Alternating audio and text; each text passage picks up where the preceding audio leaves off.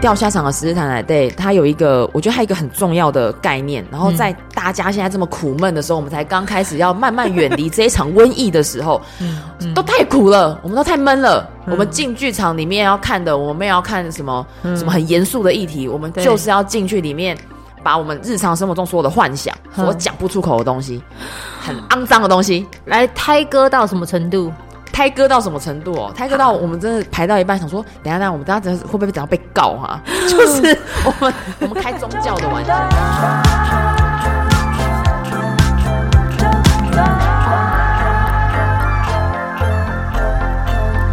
播出的时候也会搭配赠票活动，任何呃这一些赠票的方式，你都可以直接看我们这一集单集节目的资讯栏连结。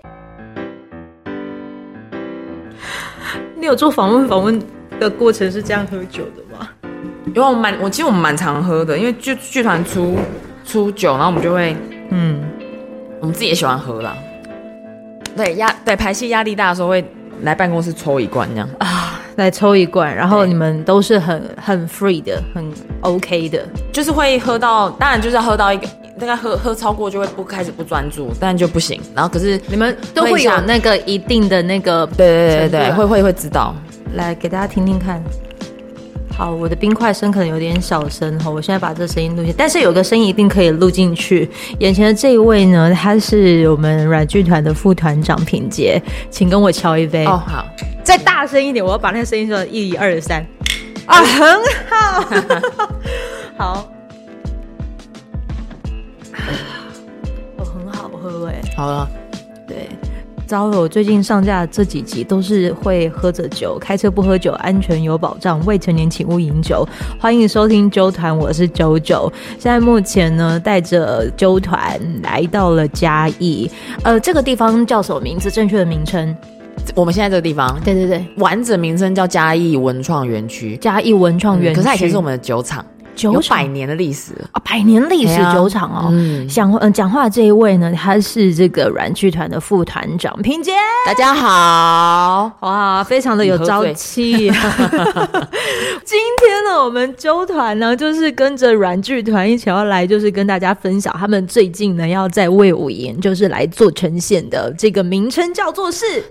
钓虾场的十日谈，钓虾场的十日谈。一开始对于钓虾场这三个字，你有点点气吗？钓虾场，哦，我其实没有很，我没有很常去呢。有去过？哎，我很少呢。我在做钓虾场之前，大概此生哦，只去过三次钓虾场，而且是被家人带去啊。你是被家人带去？对，就是舅舅，因为我们嘉义市区，其实嘉义市，哎，比例哦，大概比那个，嗯。比我们嘉义市比台北的士林区小，嗯啊，就是一个这么小的 一个城市。啊，但是我们在周遭有超级无敌多钓虾场哦，跟 KTV 都在我们的那个嘉义市外围。对对对，对。当时以前小时候，你可能印象中的钓虾场啊，是那种很像家人会带去纯钓虾，可是现在都叫做复合式，对，一定要给它复合起来，里面有热炒。哎，对对对，钓虾场的热炒，还有 KTV，对。然后里面那个的 KTV 还要八代啊，就是要可以打电动。对对对对对对对，所以这个是你对钓虾场的印象。我其实对钓虾场的、嗯、我自己很私人的印象，它其实是、嗯、就是单纯只有钓虾。嗯，然后我自己小时候在里面钓虾的时候，因为没有要钓虾，我我没有我去那边就被放，就一群小孩被放在那边，然后大人在钓。嗯，所以我那时候阅读到的感觉就是那是一个很。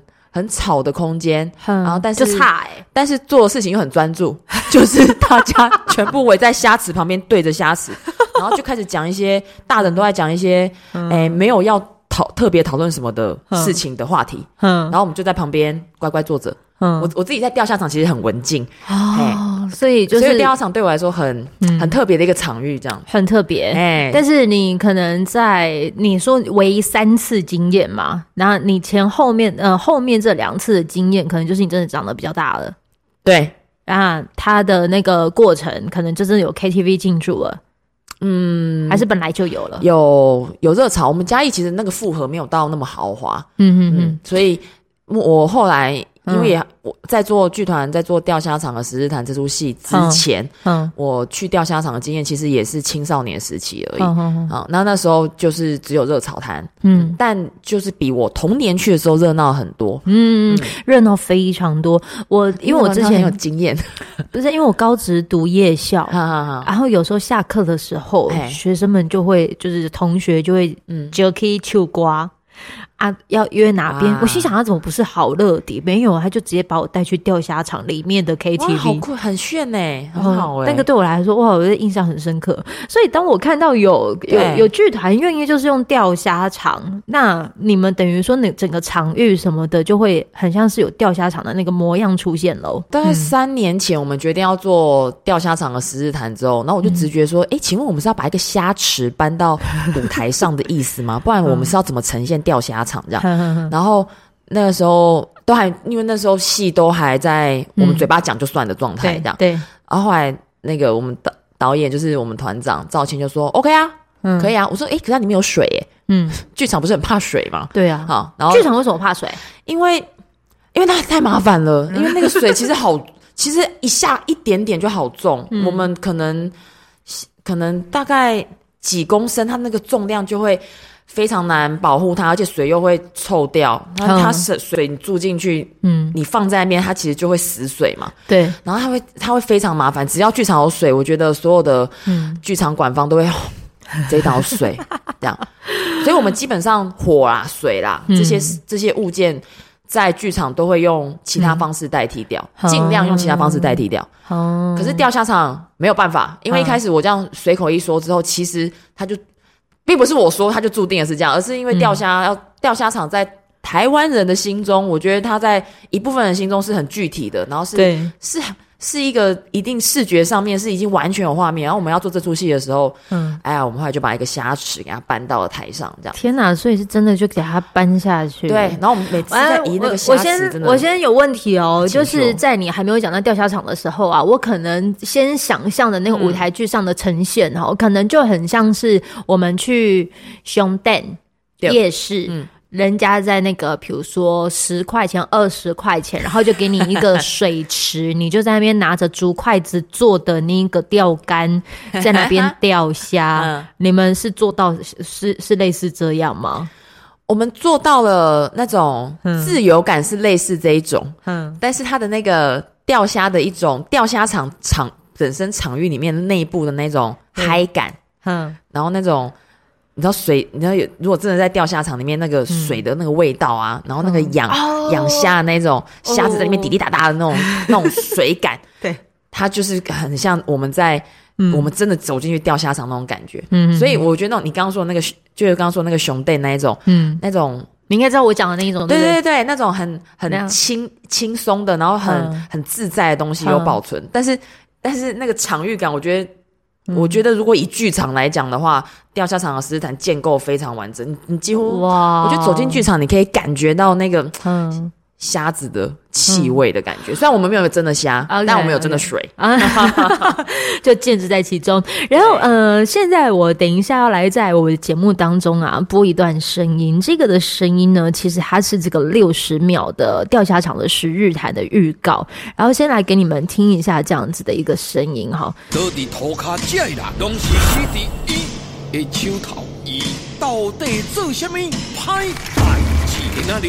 要来看的王府，或者被休假。你不是跟我讲我借三万两，那你今天借掉被三百万？三万你摕掉，敢不是？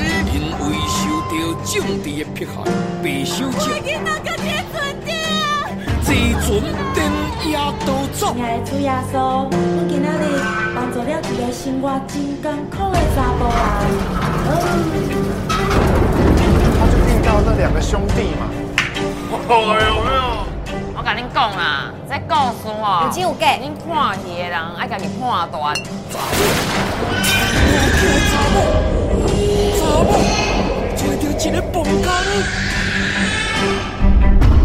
听了这个故事哈，来第一个特色哈，就是呢，它里面整个的戏剧非常的缤纷，你们可以去找那个呃它的预告来看，或者是你就直接把这单集节目下面的资讯栏连接，你直接点进去就看得到。第二个完全拢是讲台语啊，啊，那些声音听起来搞起来讲鬼故事啊呢。然后很那个铿锵有力，这样哇！我快点你点来对对对对，那个粘上去的那个泪滴吗？我们这支预告片，如果大家有上网看哦，一都是第钓虾场翕的，好，就真的是我们晚上租了一个钓虾场，然后拍拍了拍了。快五个小时，然后到天亮这样。哎呦喂，嗯，但其实钓虾场的特色都是他做这预告片一种感觉，就是因为它对对一个很重要元素都是布袋戏，然后有偶师，然后人偶同台啊那。哦，那这盖的是五个这个布袋戏布袋戏对来做合作。对，我记得前阵子伍佰老师他就是有在做跟类似，好像他有点像是音乐剧吗？很像他的那个一个旅。就他自己的自传式的演出，结合他的音乐作品，然后他就讲说要怎么样子有一种接地气、最到位的那一种的音乐剧。他说觉得他觉得现在的那些的音乐剧看起来为尴尬，可是他觉得能够最不尴尬的那种感觉哈，body，嗯，然后就融入在其中。嗯，你们也有这样子的一个元素。在这里头，而且我发现到你们的那一种的草根性其实是很强的。嗯、你可不可以先来简单讲一下这个故事，好不好？哎、欸，这个故事的是有一群人哦，他们因为疫情的关系，在不同的时间走进了钓虾场，就是做每天他们最喜欢做的事情——钓虾、冷消尾这样。然后他们一群人聚在里面之后呢，三级警戒，整个户外全部关起来，所以他们被关在这个剧场里面，哦、所以他们困在里面，然后出不去。然后出不去之后，这十个人就是一人讲一个故事，要度过。度过这个疫情被封闭的那几天，嗯，嗯，然后每个人讲故事的时候，呃，有非常多的幻想，他可能把他过去的人生放在一个虚构的故事里面，故事有真有假，嗯、然后有深有浅，最后整出戏最后十个故事讲完之后，天就亮了，嗯、疫情就结束了，就结束了，嗯、所以就是很像。咱伫咧要关起来的时阵，大概做了几天关闸岗啊，林邦。对，我为什么要走进剧场看你们？就是在里面拉、嗯、拉拉比赛，冷肖维，拉对 冷肖维。那我为什么要进去这剧场？因为这听起来感觉好像很简单啊，一定有什么样子的过人之处，要告诉大家说非进来不可。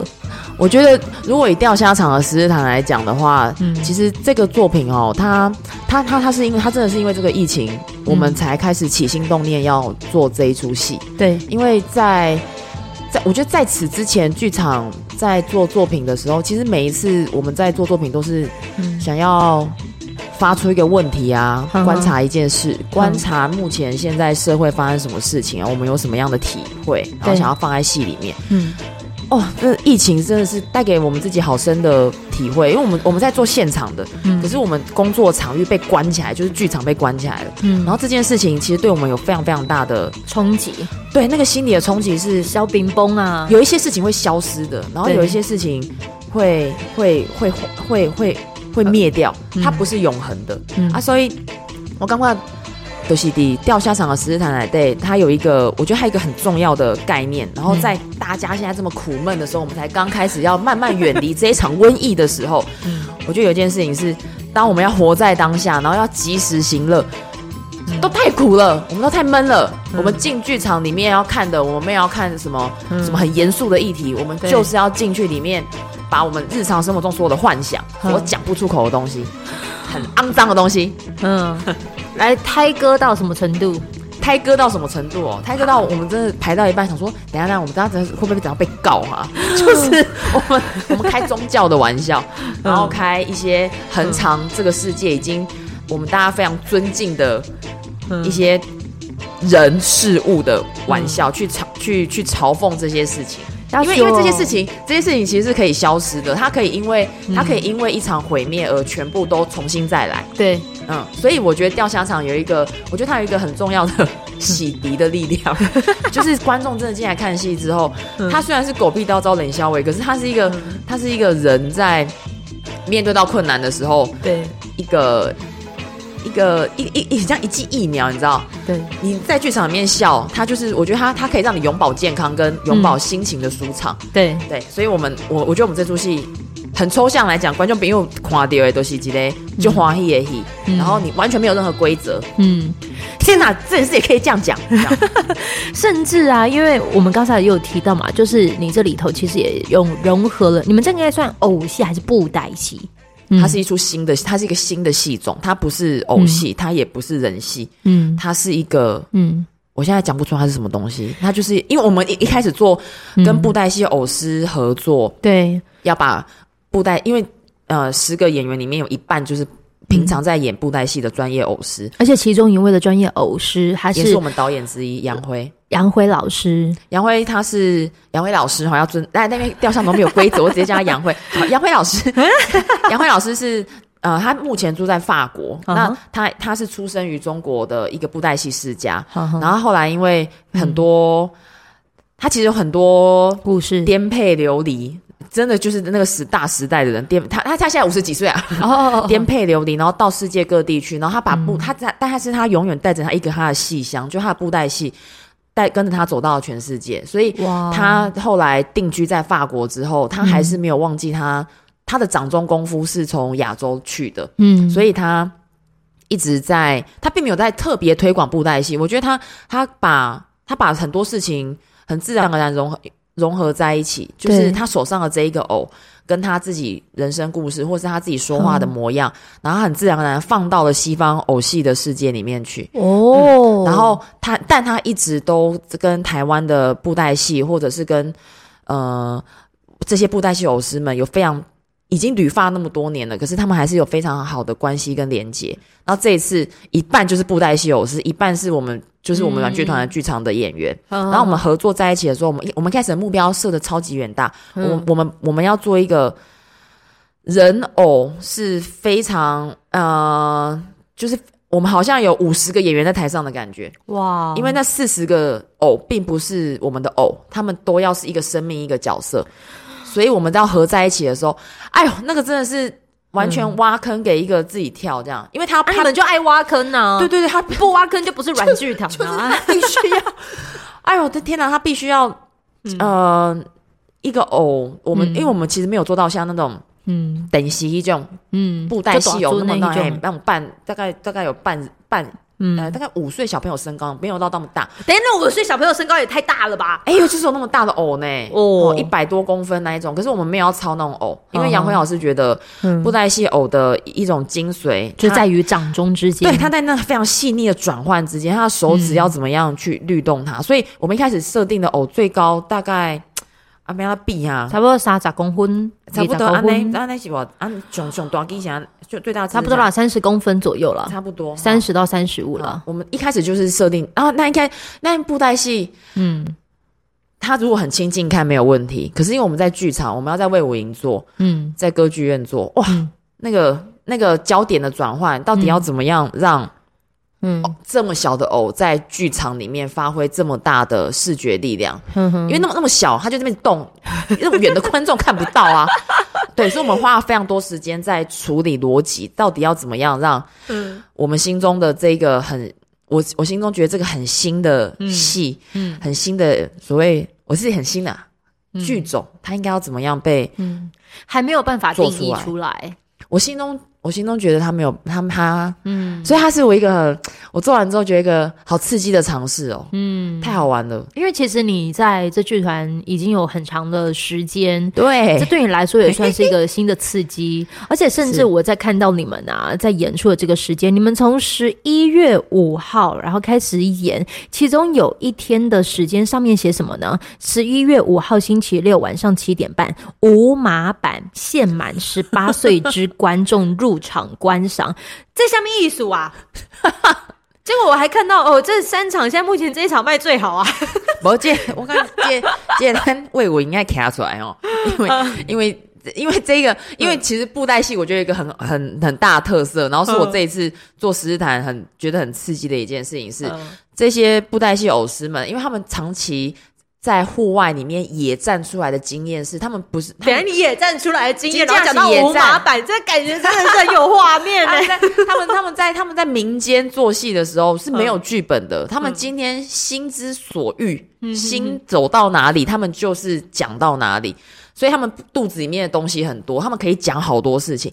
然后，所以我们这一次钓虾场，嗯，就是这功课是魏武营跟我们跟我们提议，我们就说哈，竟然开放这个空间给我们，因为、嗯、因为我们那时候。要限制，嗯，那时候我会觉得我们在限制偶师，就是给他剧本，对，然后让他我们我们把剧本弄出来，即兴出来之后，然后就把剧本定下来了嘛，嗯、因为所有技术点都要跟着剧本走，对，对，然后他们就全部这样，全部被绑住，很像那种被束缚的感觉，好，然后这一次因为，嗯，魏武营跟剧团说，哎，那既然你们就是说我钓虾场的十日谈整出戏的内容荤荤素不忌的话，那。就是，哎，我们给你一张门票，就是，嗯，你们想要讲什么就讲什么，然后我们就好，哦，哇塞，然后我们就把这张门票 丢到我们剧组去的时候，耶，全全部嗨 嗨起来。应该就是说哈，我们在、嗯、我们在演出的时候，其实来先停一下，我们录音的这过程当中，那应该是救护车吧，还是消防车？哦。这个是的，这个的声音应该是救护车，是救护车吗？哎，讲到这种刺激的地方的时候，老天爷安排了一个救护车，哦咦哦咦哦咦哦对对，就是因为我们那时候在演出的时候，还是还是在嗯。呃完全完全出格，在嗯。以及在我们还是要把一些我们想要讲的事情做出来，这中间我们其实折折折返跑非常多，对，是，然后也因为戏的戏的长度、戏的尺度，嗯，我们其实心中还是有，还是还是还是谨慎的啦，还是在，对，还还是在谨慎之下去去去去失格，嗯，但是谨慎中的失格，这真的会呈现的让人觉得内敛而狂妄嘞，嘿，都是这样，哎。哎，你好会下定啊！哎，哎呀，这种谨慎的诗格我最喜欢了。对啊，诗格到好像有点矜持，因为因为因为你你诗格，行为鬼都变下流啊！哎，我根本也别在也别在下流。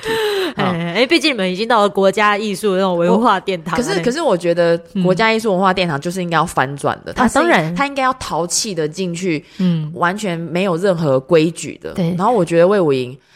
对我来说就是这样，它它它外表是一个嗯。呃这么华丽啊辉煌的一个建筑，可是它里面其实会发生超级多无敌好玩的事情，然后没有完全没有规则，而且。呃，戏我觉得做戏很好玩的事情就是没有规则，因为一旦有规则，其实就会死掉。哦，这倒倒是真的。对对，你又要从没有规则当中去定义一些规则，然后规则在没错，在这过程当中又好像要施展没有规则。哦，这真的实在是太太太难形容。所以，所以，所以我们自己魏永莹给我们这个提议的时候，我们就觉得，哎，我们来好，我们来做做看。那个那个舞码不是说哦，我们要在里面。一直不停的讲黄色笑话，一直在哎脱衣服一起不一定哦。啊！因为我们杨辉从 我们首演在台北结束之后就回法国半这这半年以来他不停每天在跑步，他好像最近变壮。嗯，好 脱衣服不一定啊，我只是说在在我们在整个十个故事这十天的故事里面怎么推进的时候，其实他他他要讲的东西，我们假如说我们原本尺度大概走到嗯。百分之七十的话，嗯哼，我们还没开始，我们还还没开始复排哦。我我觉得大家已经做好准备，我们看要走到百分之百，看是怎么样。我的天呐，就是我们不管，等一下，所以你们那一天也会有，就是掺杂一些即兴在其中哦。对，就是我们不知道下一步要去哪里。哇塞！我们昨天才跟剧组开完会，就是先跟大家宣告一下，我们这个原本在台北演出的版本的顺序，假设是这十这十个晚上，这十个故事顺序就是一二三四五六七八九十，但我们到了。我们到了魏武营之后，他的顺序就不一定了。他不一定的意思是他对他现场的即兴，他现场的组合可能会更有机，更更更现场，嗯，然后更跟观众有更多的互动。哦，然后其实我今天听到这个就叫。哦，哎、欸，真的越想越爱重新整理，对，越想越夸饰哎，我真没想到软剧团它可以就是玩到这种程度，而且甚至呃，因为呃，我我必须要说，因为在你们这一次的全程啊，东西龙宫带给，其实你们软剧团，虽然名字就看起来就叫软剧团，嗯、其实我看到那字的时候，那些两代给这些温狗团，哎，温狗团，还有就是我们剧团，对，哎，我们剧团将要来呈现什么样子的作品，嗯。就要在魏武营呈现。对，那你看到这种无码的时候，又或者是给你这样子的一个无设限的时候，哈，你会开始，因为你们刚才也讲了，在一开始你们也讲说你们拍戏也会有压力，嗯，哎，那怎么反而无限反而变得有压力了？软剧团的本质是非常调皮的，就是我们在做各种不同的主题的时候，其实就很像你们之前有做过像十殿呐，嗯，它是改编台湾的五大奇案，然后改编过小说《嫁妆一牛车》，台湾的原著小说，然后我们也改编过《马克白》，嗯，跟《仲夏夜之梦》，把它改成全台语版，所以它每一次软剧团的特色是我用台语在做戏的时阵，嗯，每一次我们给自己的。框架其实它就是一个没有框框，可是没有一一一幅没有边际的画，对，你不知道你要画到哪里去的时候，其实真的在茫茫大海里面，嗯、那个船有可能随时散架的，嗯、就是、嗯、就是在我觉得做创作的路上，嗯，嗯其实它是非常优美的，虽然虽然刚刚非常的。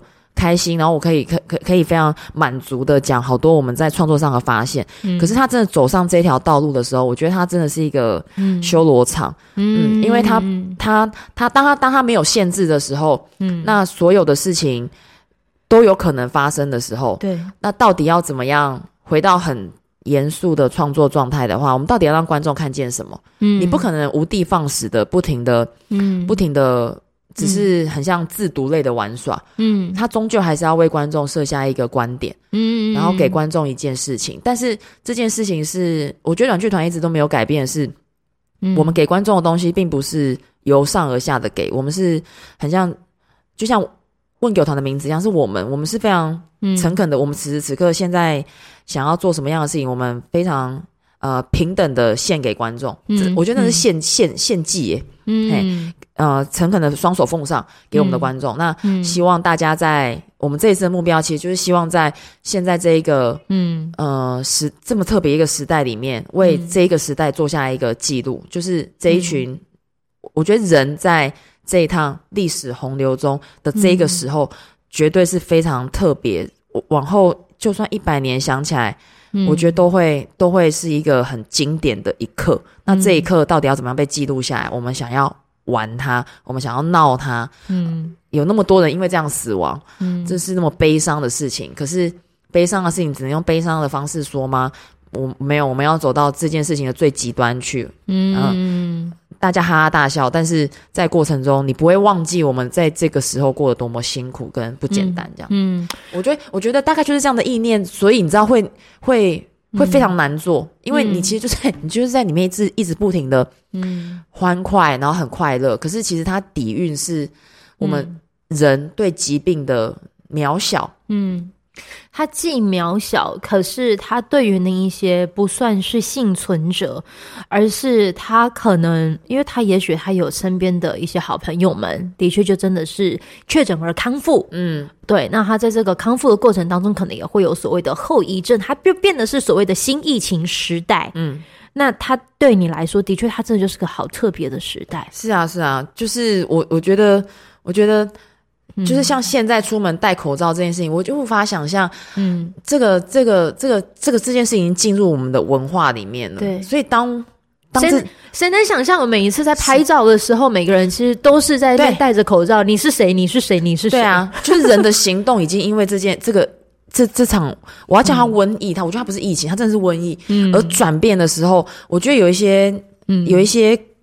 嗯，我们的我们我我们这一群人类的样子已经会根源式的整个转换，对，哇！然后我我我觉得，天哪！我我我从出生到现在，我第一次觉得我面临到一个大时代，嗯嗯嗯。嗯嗯的确是这样，而且尤其是人家说的这个的死亡人数啊，说真的，他已经比那个二次战争的那个的死亡人数，其实还要再更多。好，我不是要来制造恐慌，但是我们在制造。哎哎哎，今天哎，今天也焦虑呢，今天就焦虑，今天垮掉是不是？你给他呢？像比如说，那确诊人数好像四万多，一下就四万、三万，对啊。然后防疫保单现在已经不知道赔到到几百亿的时候，那些个过程是今天还给他洗，会怕，真的会怕，然后你就会。你会焦虑，然后你会，嗯、你下午两点你会有个时间感，嗯，就是哦，嗯，两点的时候会有一些消息，之前嘛，从、嗯、电视传来，对。我，我觉得，我觉得这一切的事情对，对，对我们自己在做创作，在做剧场的时候。是非常影响非影响非常大的，对对。那这这这一个作品，这一个作品，嗯、我们一开始的时候就会觉得，嗯，我们我们想要跟杨辉老师，然后跟这些布袋戏偶师们做的事情，又又又又又在做一个新的尝试，人跟布人人人演员跟布袋戏偶师、嗯、跟布袋戏偶这三者之间，我们要做做什么样的关系？嗯、所以我觉得这一切就是一个非常非常大的挑战。嗯、然后我自己觉得在台北首演，我们完成了第一步。嗯，但是因为因为因为剧场要改，剧场会改哦，因为因为是因为我们又过了半年，所以我们这一次在走进魏武营的时候，它又是 Plus 版的了。对。进化版对，因为因为因为作品就应该要是这样。对我来说，不是巡演，它不是我们哦，我们再怎么样演什么，我们就整个原装搬过去。没有，我我也过，我又我又过了三四个月的生命，我自己又又转换了。对，这个世界也又转换了。嗯，而且你们其中的一些的转换，如果依现场的呈现来讲，听说魏武营他们这一次也会有所谓的视障观众口述影像席次，这是什么意思啊？这个事情就是他他其实是呃，那那。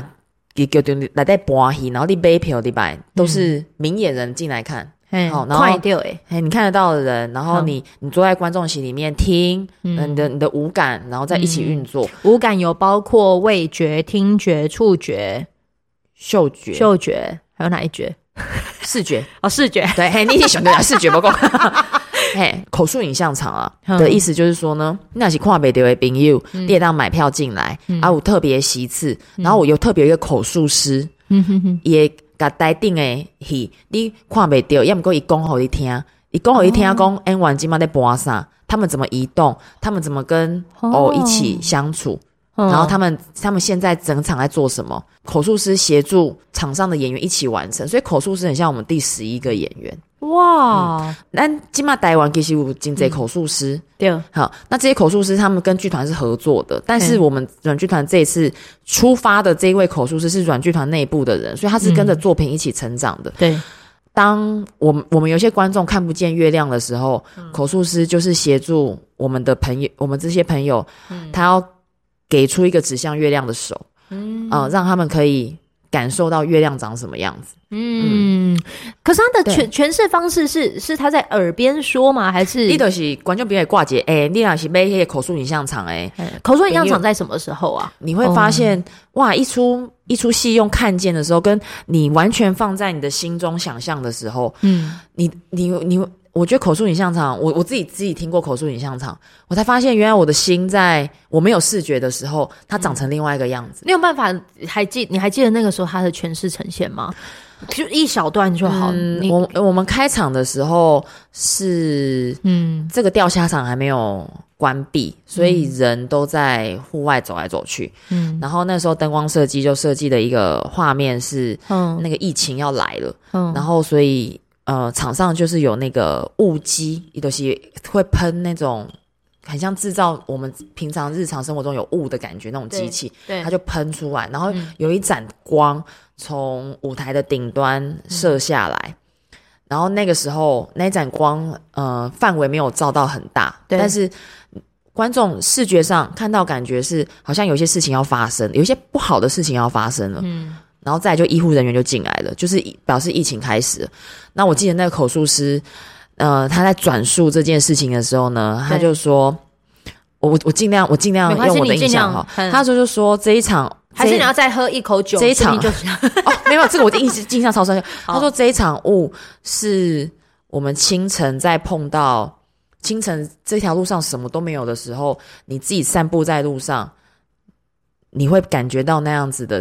呃，些微的水汽的那一场雾啊，然后在那场雾散开的时候，会有一个有一盏阳光从天上照了下来，把那一场雾照开来了。可是照开来的时候，你没有看见清楚的呃建筑物，或者是清楚的我们一般在路上看到的那样子的景象，你看见的是一个呃更，你看见的是一个一一群人。一个医院很忙碌的场景，呵呵，然后里面有人死掉了。然后他他所以他把那个水汽啊，然后那个阳光的感觉啊，然后散掉啊，就是他所有的动态都会，就是如果你闭上眼睛听的话，你会觉得你看见你你真的可以在心中看见，哎、欸，超有感。对啊，就是其实你刚才讲的那个，谁能想象一道光照射下来，它能够把它形容叫阳光？对啊，对啊。谁能想象就是那个雾气，嗯、你们打的那个，比如说二氧化碳打出来，它、嗯、也可以直接讲雾机二氧化碳打出来，它没有，它就是直接讲说清晨的那一道有点微水汽的雾。对对对，口述影像师。对啊，鼓掌一下，真的是的，太真的是太了不起了。所以，所以就是当他讲这件事情的时候，你会，你会，你会觉得，嗯嗯，就是他，他，他可以，他可以非常温柔的陈述这件事情。对。然后，但是因为其实要做钓虾的口述影像，嗯、口述师哦，非常不简单，因为钓虾的节奏非常快速。当我刚刚这个温柔的场景结束之后，他就是接下来连续不断的一百分钟非常快速的呈现。对，所以再来，再来，他就会非常。很像从很像从一首古典乐直接撞进去摇滚乐的感觉，嗯、对，所以我觉得口述影像场其实，嗯，我觉得听起来真的会很爽啦。嗯，嗯，那那他当然，其实他最根底还是，呃，我觉得剧场艺术或者是艺术这件事情，它其实是共融的。嗯，所有人他都应该要可以享受这件事情。对，嗯，所以我觉得你们这一次也算是做的非常的到位。其实嘛是就是。慢慢、慢慢、慢慢、慢慢开始，我觉得剧团开始在做戏比较稳定的时候，就开始会在想说，也包含跟魏武营一样啊，嗯、就是场馆啊、剧团啊，嗯、都会想要为更多人服务。因为如果我们真的，我们真心如果说我们要为大众做戏的话，嗯、大众这是这这个要讲出这两个字是很大的承担。对，大众哎、欸，嗯，他应该是无障碍的，对，他应该是无界限的，所有人都要可以坐进来的。嗯、所有人是什么意思？没有钱的人也可以坐进来，嗯，嗯。有啊，所以他们其实最最近四周年庆的时候，有很多的一些场次啊，或者是一些活动啊，嗯、它是免费的，就是让民众先来体会、感受。你慢慢有感觉的时候，嗯、你知道原来这个东西它也算是你一个心灵的维他命。嘿，所以你就愿意在呃花钱来支持这一些对。呃剧团啊，嗯、或者是一些表演，嗯、这是一件很珍贵难得的事情。